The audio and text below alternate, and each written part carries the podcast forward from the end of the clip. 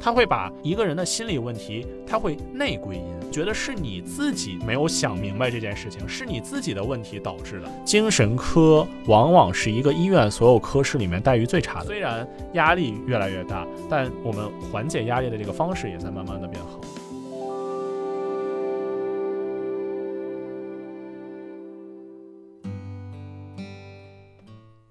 Hello，各位听众朋友们，大家好，这里是月球沙发客，我是白露。大家好，我是伊娜。今天我们的嘉宾是奕晨，他是我们月球沙发客的常驻嘉宾。对，欢迎奕晨。Hello，我又来了。那今天我们要聊的话题呢，其实是跟奕晨的一些学习还有实习的经历有关的。因为之前我们了解到他是毕业于美国的哥伦比亚大学的心理系。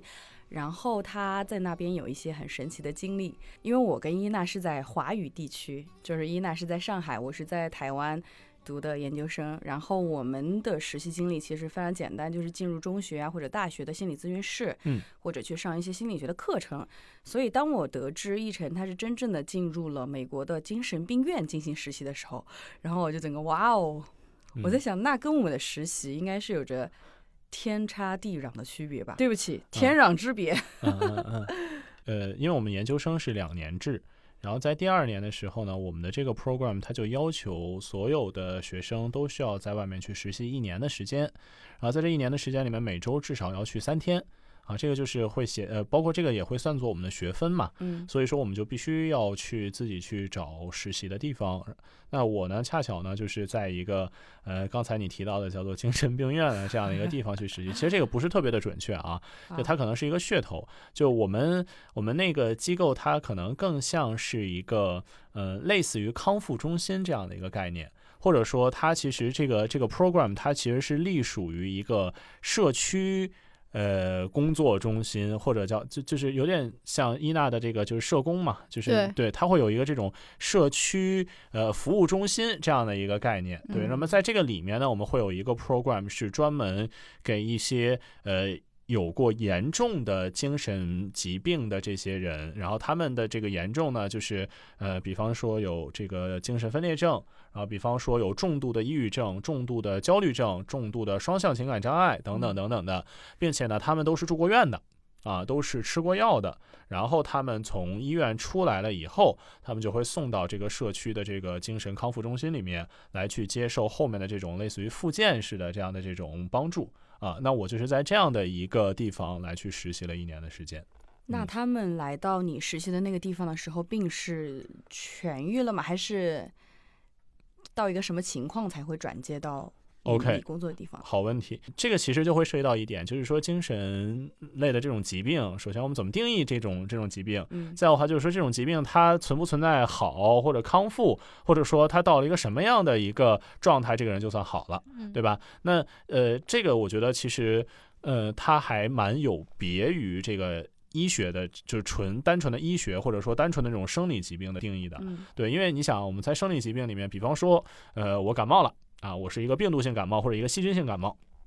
我可能去验一个血，对吧？然后，呃，或者我这个通过一些呃检查，我可以知道我的哪一些细胞什么什么这有什么问题，对，超标了。那然后我吃了药，然后打了点滴，然后我就好了。对吧？那我就是因为我这白细胞降下来了，或者说我咳嗽的这个症状没有了，那我自然而然就定义是好了，嗯，对吧？或者说我骨折了，我 X 光一照，说 我这个东西折了，我接好了以后，然后再照 X 光，它接好了，那我就自然就会定义它是好。但是呢，心理问题，首先我从诊断的层面上来讲，我就没有一个非常非常客观严谨的一个诊断。啊，当然了，这个是我们学这个学科的人一直在努力的，尽可能的，就是给他一个严谨的诊断。但是呢，你比方说，我怎么去定义这个来访者他就是有抑郁症？我现在的现有的一些方法，就是我通过一些呃问卷、量表。啊，当然这个量表不是那个网上那个什么五道题测测你有没有抑郁症的那种趣味测试啊，它还是很严谨的，就是那种呃好几百道题的那种测试。而且呢，我们在测的时候，它可能会多个问卷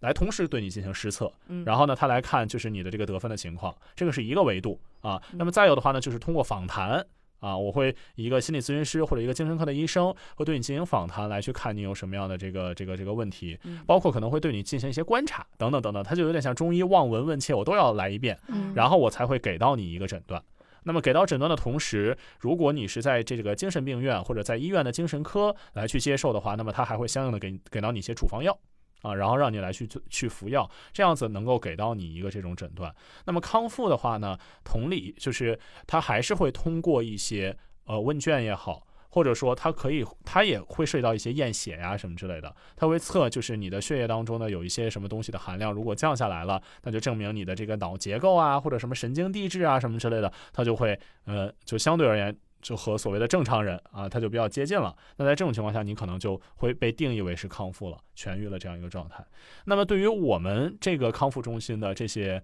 人来讲，他们是处于就是已经过了那个临床的那个应激期，就是就最最严重的那个时期已经度过了。嗯，但是他们还没有达到百分之百康复，他们还是要在吃药的这个状态。而且呢，因为他们的这些呃这些疾病其实都是最严重的那一些，就我刚才提到的，对吧？这精神分裂啊什么之类的，就他们其实有点你可以类比于是癌症。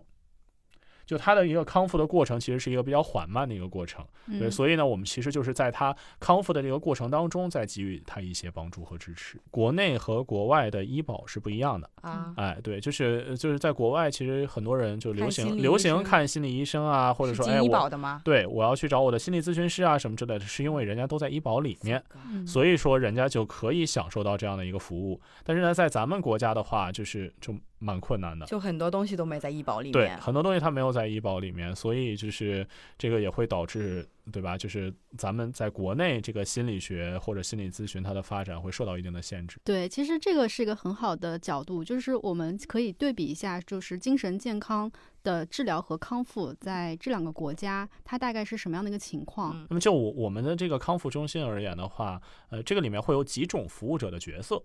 啊，那第一种呢，就是呃社工，啊，就是 social worker。嗯，那么他们在这个这个项目当中，他们的这个角色是什么呢？就是有点类似于说，呃，有点类似于说叫做来访者的秘书的这样的一种感觉。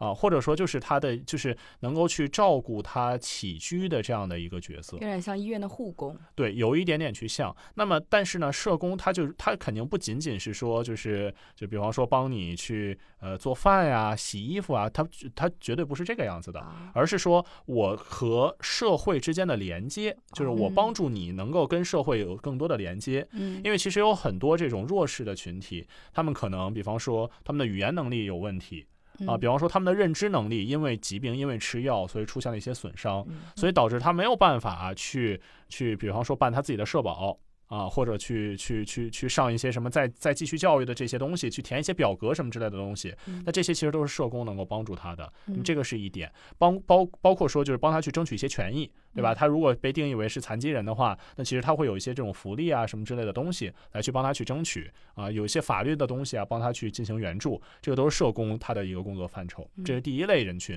那么第二类呢，就是像我们一样的这种心理咨询师。那我们能够给到他的帮助，就是因为他们其实已经是相对比较严重，是需要吃药的了，对吧？但是呢，就是说这个药物本身它是能够去控制他的一些比较外显的症状，就比方说，呃，精神分裂症里面它就是很重要的这个这个这个症状就是幻视幻听。啊，那么通过吃药，它能够有效的把这个症状来给减缓。但是呢，就是说你造成你这个这个疾病的那些心理的障碍，其实它是吃药是没用的，它还是需要这个心理咨询来去进行疏导。所以说我们定期的也会对他去进行这种心理方面的疏导。包括其实有很多人他患病了以后，他会受到一个情绪的二次伤害。什么意思？就是他得了抑郁症，然后抑郁症本身就会让他精神很很很萎靡啊，然后整整个情绪。很不好，那他在康复的过程当中，他可能又会受到别人的排挤，嗯，呃，他自己对于自己康复过程的缓慢，他也会很自责。那在这种情况下，这个情绪就会对他产生一种二次的伤害。那我们可能还要再针对这个东西来去给他进行一定的这种心理的疏导。那么这个就是心理咨询师他要做的事情。那么第三类呢，叫做就是类似于老师这样的一个角色。那么呃。这个其实就有一点点，甚至说我们有一点点像幼儿园的老师，什么意思？因为这些呃有着严重心理问题的来访者，他们在康复的过程当中，其实他们的他们的认知能力是受损的，嗯，他们的这个智力水平啊，包括他们的反应力什么之类的，其实都会受到影响。那这个时候我们就需要非常耐心的去教给他们。比方说我在那边，我就有教给过他们怎么辨识东南西北，怎么出门能够看地图。啊，怎么能上车，应该怎么去跟人家说，怎么去找钱，怎么点菜，是就这些东西，其实都是需要我们从头再去教的，就帮助他们来重新获得这种生活方面的，包括沟通方面的这些技能。这是第三个角色，第四个角色就是精神科的医生啊。那精神科的医生呢，他们会每周来去，就是相当于是复诊。啊，就是每周会面的见面，然后跟他们去聊，然后判断他们的状态。每个月呢，会让他们拿着他们的验血报告等等一系列的化验单，然后再来去调整他们的药的剂量，这个样子。也，就基本上可能是这四类角色来共同服务这样的一个群体。我我本科学的也是心理学嘛，那当时我们毕业以后的很多的。出路，我们也在想，其实，呃，去到医院里面做精神科的医生也没有那么容易，因为他他其实是需要学医的，嗯，就你你是要有学医的这个背景，你是要考那个医师资格证，嗯，你才能够进到精神病院或者医院里面来去做这个科的科室的大夫。但是呢，精神科往往是一个医院所有科室里面待遇最差的。你知道，如果你真的是去医院看的话，其实门诊费是很便宜的，就是一个呃，你去看一次可能也就是六十块钱。到一百块钱，就其实没有你想象的那么贵。就我们所谓的这个，就国内做心理咨询很贵，你其实是，对吧？就是到线下去找一些心理咨询师，他们自己的这些心理诊所或者是一些这种咨询机构，你去找他们的话，可能是要六百到八百，甚至更高的这样的一个价格。但你如果是去到医院挂一个精神科的话，其实是没有那么贵的。其实我最近也看到，呃，一些因为上海现在也越来越重视精神健康这一块，然后我是有看到一些社区医院有开设心理咨询门诊这样子的功能在了。其实就像说，现在有很多这种社区医院，它会承接着就是我嗯平时这种什么什么头痛啊、什么咳嗽啊这些小的这种症状一样，对吧？其实很多心理层面的东西，它没有严重到我要看病吃药。啊，是，对，我觉得是对，就是很多时候它其实就是一个提前的一个心理的干预，甚至是一个预防性质的东西，这些其实是可以在社区里面去完成的。嗯嗯，因为你在这个机构实习的时间也比较长嘛，就是持续一年，然后接触到各种各样的精神病的患者，呃，你觉得这段工作经历给你有没有带来一些影响，就让你之前的想法产生改变之类的？嗯，好，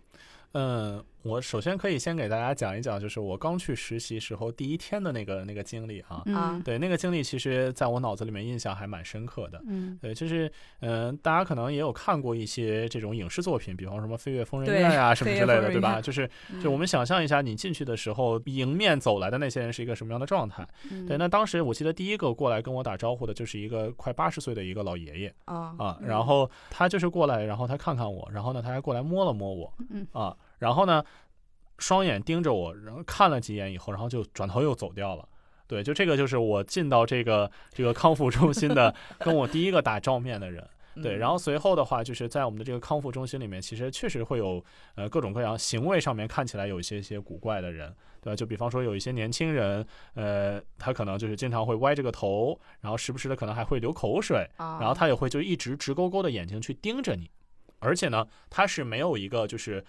安全距离这样一个概念呢，它会离你很近。的那样子去盯着你看，他们的这些看起来古怪的这种行为，其实都是他们症状的一部分，嗯嗯，对吧？就是你比方说这种，就是没有这种建立社会距离啊什么之类的，其实这就是他跟社会的连接出现了一些问题。是我们讲，其实我们在诊断精神疾病的时候，它也有很重要的一点，就是除了你自己觉得爽不爽以外，嗯，还有一个很客观的标准，就是你的社会性是否受到了影响。嗯，这个社会性就意味着说，你能不能正常的工作，你能不能正常的社交。如果说你的这个心心心理上面的问题，精神上的问题影响到了你的正常的行为的话，你觉得你没病也不行。就是这个是最开始去实习的时候的一个感觉。那其实慢慢的随着我实习的时间的增加，我跟他们其实也逐渐建立起来了比较强的关系和信任感吧。每个人其实都还是值得被尊重的。嗯，对，就这一点，我觉得是我在实习过程当中的一个蛮强的一个意识。嗯，对我当时的一个感受就是，如果我不经历这段实习的话，我会觉得这个世界上面的人可能都还。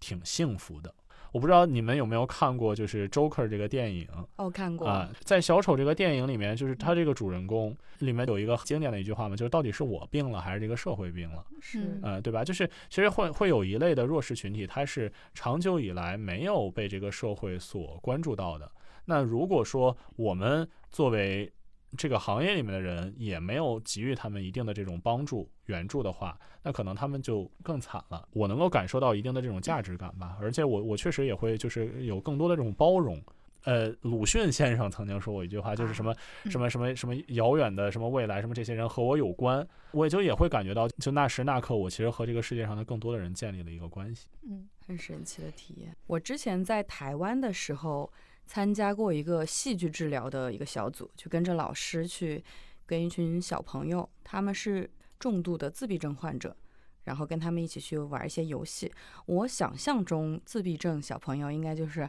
哦，蹲在墙角画圈圈。当然，我去了之后也发现跟我想的不一样，是他们其实很愿意跟你交流，但是他们的语言跟行为就是智商感觉有重度的低落，就是就智商可能会跟同龄的孩子不一样，但是活跃度其实还是 OK 的。就可能很多很多的事情都是大家想的是个样子，真正的去接触就是另外一个样子。嗯，经过康复中心的那些病人，他们大概后面的生活是什么样子？最后是不是可以被治愈，然后回归到正常的社会生活？其实我们这个项目的一个愿景，当然是希望每一个在我们中心接受康复的人都能够回归正常的生活。嗯，但是事实的数据其实蛮残酷的。在我看来，就在我那个一年的过程当中，大概可能只有不到百分之十的人，嗯，他能够脱离掉我们的这个 program，然后真正的独立出去。嗯，那么这个里面有几个方面的原因。第一个原因是说，就是当然了，就是他们的疾病本身是对他们的损害比较大，不可逆，对吧？就是他，而对，甚至说它是不可逆的，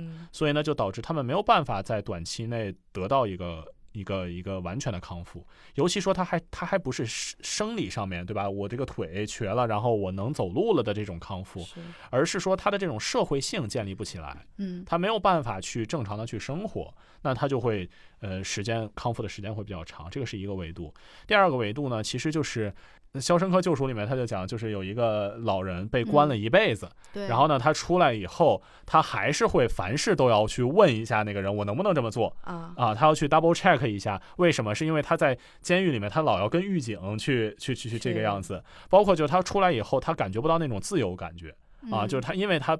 他长时间在那个里面，那对于我们这个 program 里面的人来讲，他也会有这个问题，就给他们营造了这样的一个很温室的，或者说甚至是一种假象啊。那在这种情况下，他们就就不愿意出去了。就他们可能有一些人在我们看来已经跟呃普通的人没有任何的区别了，但是他们也不愿意去出呃出去来去生活。对，就这个可能是我觉得他们最后离开这个 program 比这个这个这个成功率比较低的原因。对，而且再有的话呢，就是会有一些离离开的人后来又进来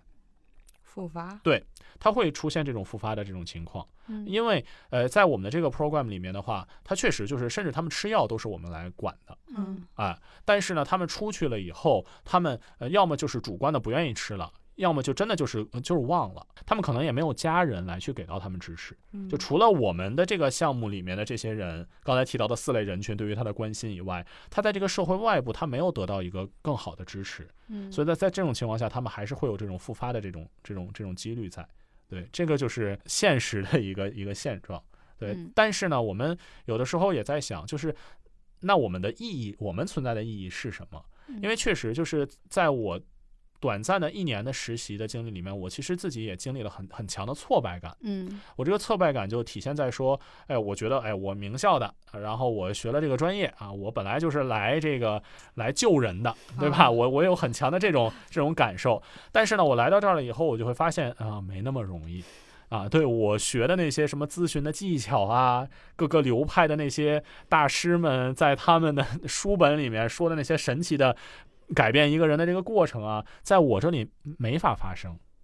啊，就是这个改变的过程，它是一个非常缓慢的，好像被就我们讲快进，我这个是被慢进了的这样的一个一个状态，零点五倍速的一个成长的一个状态。那在这种情况下，我其实我自己也会有挫败感，我也会觉得我的工作是不是没有意义、没有价值？就因为我们每个咨询师还会再有一个督导师嘛，我的这个督导师他就一一直在安慰我，对，所以他也在帮我去排解。第一个，他就跟我讲，就说它是一个很缓慢的一个过程。再有呢，第二个就是他就提到说，我们的价值有可能就是陪伴，是啊，就是你别老想着说治愈他，就是我们其实能能治愈是是非常小概率的事情，对吧？能够去帮他去缓解一些东西，然后能够在他很危难的时候，你蹲下来去给他一个陪伴，给他一个支持，我觉得这个东西它其实就是很有意义了。对，嗯这让我想到了我的老师，他曾经说过，就是有一些人他出现了一些问题，他自己陷进了泥潭里面，那他来向我们求助的时候，我们没有必要着急着把他从泥潭里面拉出来，但是你可以在那里陪他待一会儿，他自嗯。己可以在你陪伴的过程中间，自己就可以寻找出来走出来的那条路了，可能、嗯对，对，其实陪伴就是有意义的，是，我也想到我原来就是我就是我印象非常深刻的我们原来老老师的一句话，嗯。因为他当时因为我原来最早是社工嘛，就学社工，其实就是就就是跟你的处境会很像，就是你要去改变别人，帮助别人，但你会发现非常难。然后我们老师会说，你不要想着，你不要老是想着要去改变他，你要改变他，你要你要明确，你要改变他的话，你要改变的是他的人生所有的人生经历，是的，几十年的人生经历加起来对这个人施所施加的影响。其实后来这句话对我个人生活也会也会很有帮助，因为我原来可能嗯个性会比较固执嘛，或者说会比较自以为是。那我去跟一些朋友或者是亲密关系交往的时候，当你遇到跟对方关系观点不是很合，或者说想法不是很一致的时候，就很难接受。但是呃，我接受这句话之后，我就觉得呃，就是我会对这个事情会有很好、很合理的预期。如果我要改变它，我是不是愿意嗯用生命去影响它？如果做不到的话，你就接受说这件事情很难改变，但是你可以尝试去发现它的优势是，就是用发现它的优势，发现它的能力，然后从那些角度去出发，然后去做一些微小的改变，就是不要太过于聚焦问题或执着于问题，去看它本身呃所具有的那些能力的方面。那我们再回到这个实习的经历，就是我们从一些积极的角度去看，你觉得就什么样的病人，你觉得是比较恢复是比较乐观的，以及这些恢复的比较好的人身上，他们有哪些共同的特点？我觉得通过我的观察，我还是会觉得，就是一个人他本身的这种主观能动性，对于他能否康复以及他康复的这个进展是有很大影响的。嗯对，这个其实再做类比的话，就好比说，哎，我得了一个绝症，嗯，对？吧？我是一个什么样的心态去度过？我是嗯说我就破罐子破摔了，我就，嗯，就就这我这辈子就这样了，嗯还是说，哎，我就始终坚信说我能够康复，我能够去好？对，嗯这个信念感，我觉得是康复里面很重要的一环。嗯再有的话就是来自于外部的支持，我觉得也是非常重要的。这个也是我就特别希望通过咱们这档节目能够去传递出去的一个东西，就是嗯就是精神类的疾病啊或者心理问题啊什么之类，这些是不可耻的。对，但是呢，我们其实现在当下有很多人对于他们是有污名化的，而这个污名化其实最糟糕的就是来自于亲人、家人的污名化。嗯对，因为我们其实会有接触到很多就是就是年纪不大的这些病人，嗯，对吧？就可能十几岁、二十出头，然后呢，其实不是说社会放弃了他们，而是他们的父母先放弃了他们。他们的父母觉得说：“哎呀，我这孩子精神病了，我不好意思来去跟其他人去介绍我的孩子，我不愿意承认我的孩子有这个问题。”嗯对，那么如果说连你最亲的人都不能够给予你一个很好的支持的话，其实对于他们来讲是非常难的，嗯对吧？因为你想，我们作为一个，因为我们不是一个七乘二十四小时都能够住在里面的这样的一个环境，对吧？他每天还是要回家。那在这种情况下，如果说家人不能够给到他一个很好的关心，对于他们的康复，我觉得也是很不利的。而相反，就是如果家人能够正视这件事情，并且能够给予他们帮助的话，对于他们的康复也是会很有帮助的。嗯嗯嗯，就是那些家人他为什么不能接受自己的小孩是精有精神类的疾病？嗯，就是有精神类的疾病跟得了，比如说肺炎，差别到底在哪里，对吧？我我其实之前也没有非常认真的想过这个问题啊，嗯就借由你的这个提问，我我我试图去想象一下，我觉得心理问题的话，其实有很多人他再往回倒一层，他的这个刻板印象在于说你这个人太脆弱了，嗯，对吧？你这个人太矫情了，你太敏感了，玻璃心你太玻璃心了，别人怎么就没事儿，啊，对吧？那别人考不好怎么不跳楼，对吧？怎么你爸说你两句你就不开心了，你就绝食了，你就抑郁了？他会把一个人的心理问题，他会内归因，对，他会觉得是你自己没有想明白这件事情，是你自己的问题导致的。嗯那在这种情况下，我们当然我我们很很自然的就愿意接受这是外部的东西，对吧？我没办法，我无能为力，而不愿意去承认说就就是这东西是因为我自己造成的。我觉得这个可能是心理类的问题和这个生理上的问题的一个很很大的一个区别所在。再有的话，我觉得可能是就是精神病这三个字。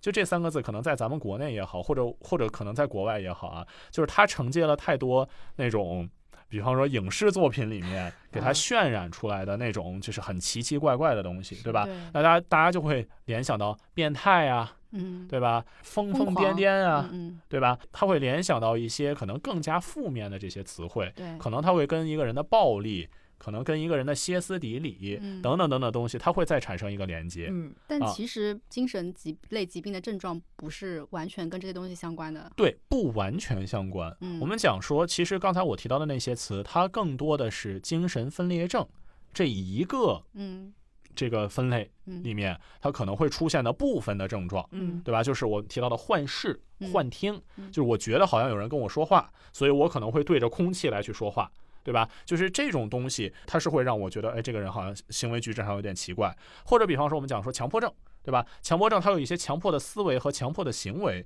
那就导致说这个人怎么反复的关门啊，怎么反复的洗手啊，看起来好像是有一点点怪异。嗯对，那但是其实有大多数的这种心理类的问题，它没有一个非常明显的一个。就是就外显的一个东西嗯啊，而且就是说，它可能也没有严重到那个份儿上来去显示出来这样的东西，所以那你说我们为什么要很污名化它呢？其实是没有必要的。我们知道精神健康是人跟人的大脑有关系的，就是很多精神出现问题是你的大脑出现问题。那我们的大脑在处理信息其实是一个长期演化和进化的过程。那我们都知道说现在是信息时代嘛，信息时代其实对大脑提出的要求是很高的。可能过去我们就处理那么些信息，但是现在我们可能处理的是呃就是暴涨的信息，呃。我会感觉说，其实这种信息时代的大环境，可能会对我们的精神健康还产生挺大的影响的。就在这件事情上面，呃，我不知道奕晨有没有去关注到发病啊，或者嗯是一些严重的情况啊，嗯跟这个时代发展会不会有一个嗯关系在？嗯，呃，我个人会觉得啊，就是不同的时代，可能有的时代是快乐的时代，嗯有的时代可能就是压力的时代。嗯啊，而在压力的时代下，可能一对于一个人的这种心理方面的影响就是会更大一些。零三年的时候，大家都经历过非典，嗯对吧？就就其实非典那段时间，因为我是北京人嘛，嗯嗯，就那段时间，其实对于我们而言也是很严重的那那种情况，死亡率什么的也很高。嗯然后今年就是新冠的这样的一个疫情，对吧？但是我们很明显的就能够感受到，新冠的这情绪其实是更高的。随着信息透明，这当然是个好事儿了，对吧？但是呢，它确实它就会造成一个信息的爆炸。我每天，我记得当时我就一直盯着某个 A P P 的那个统计那个数据嘛，对，每天看，对吧？？每天哇就看那个数据一直在涨来涨去的。以前我就是每天晚上七点钟打开新闻联播才能够看到那个数据，对吧？这我现在每天都盯着它。那那你说这个东西它对于我的这个心理方面的这个刺激大不大？有有有有它，其实是很大的，对对吧？然后包括一些就是微博上面的一些这种真的假的的这些这个谣言也好，或者一些真实发生的这些事情也好，这些嗯糟心的东西，以前我是看不到的呀，是的，对吧？那但但现在的话，就是。嗯，就我我能够非常快速的就能够获取到这个东西，那这个时候它其实对于我的这个